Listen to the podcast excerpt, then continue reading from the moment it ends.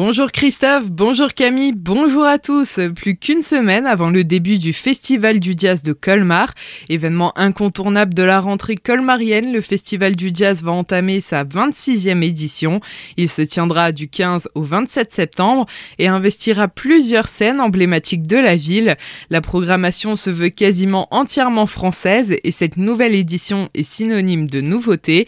Michel Spitz, adjoint au maire de Colmar en charge de la culture, est revenu sur cet événement à l'occasion d'une conférence de presse hier au mois de septembre, depuis maintenant 26 ans, le festival de jazz s'est installé et a développé toute une programmation et a pu évoluer également entre un festival in et un festival off. Le festival off est un festival entièrement gratuit, également qui est destiné à la découverte des musiciens et euh, le festival in euh, met en scène des musiciens beaucoup plus confirmés. Il y a eu plusieurs expérimentations et notamment l'expérimentation à travers les lieux. Aujourd'hui, il essaime à travers différents lieux et nous aurons quatre grands lieux avec une innovation très très importante cette année qui est euh, l'église Saint-Matthieu qui est davantage connue pour euh, accueillir des festivals plus classiques. Michel Spitz précise aussi que cette 26e édition a été voulue ouverte à toutes les générations, tous les horizons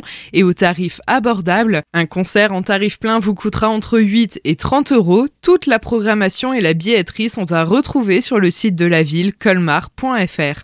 Le conservatoire à rayonnement départemental de Colmar fait sa rentrée et elle s'annonce pleine de nouveautés. Une réflexion a notamment été menée pour redéfinir la grille tarifaire des activités proposées par l'établissement. Les objectifs étaient de pouvoir faciliter l'accès à la pratique artistique pour le plus grand nombre et l'harmonisation de l'offre colmarienne avec celle des autres établissements du Grand Est.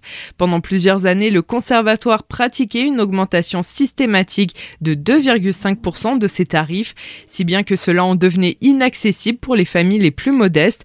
À partir de la rentrée, les tarifs du conservatoire sont indexés sur le quotient familial de la caisse d'allocation.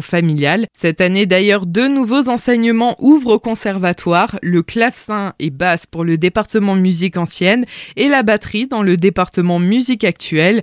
Les inscriptions au conservatoire sont ouvertes, rendez-vous au secrétariat ou en ligne sur conservatoire.colmar.fr. À Markolsheim, le mémorial de la ligne Maginot cherche des bénévoles. Après une restructuration partielle du comité, l'association du musée mémorial de la ligne Maginot lance un appel aux bénévoles afin d'étoffer ses effectifs. Ce renforcement vise à assurer la couverture des permanences sur les créneaux d'ouverture. Ce sont les samedis et dimanches de mi-septembre à fin octobre et de mi-mars à la mi-juin et tous les jours de la semaine du 15 juin au 15 septembre. Vous serez en charge de la tenue de la billetterie et l'accueil du public, de la participation aux travaux de nettoyage et retouche peinture, le renouvellement de la signalétique, mais aussi le nettoyage annuel des abords. Vous pouvez soumettre votre candidature au secrétaire Patrick Reinbold par mail à l'adresse patrick.reinbold.constellium.com ou au 06 86 20 59 69. Et une idée sortie mêlée à du sport pour terminer ce journal, c'est avec la traversée de Célesta, mais il faudra mouiller le maillot. Environ 1000 mètres seront à parcourir à la nage dans la rivière de Lille, avec des premiers départs à partir de 14h ce samedi.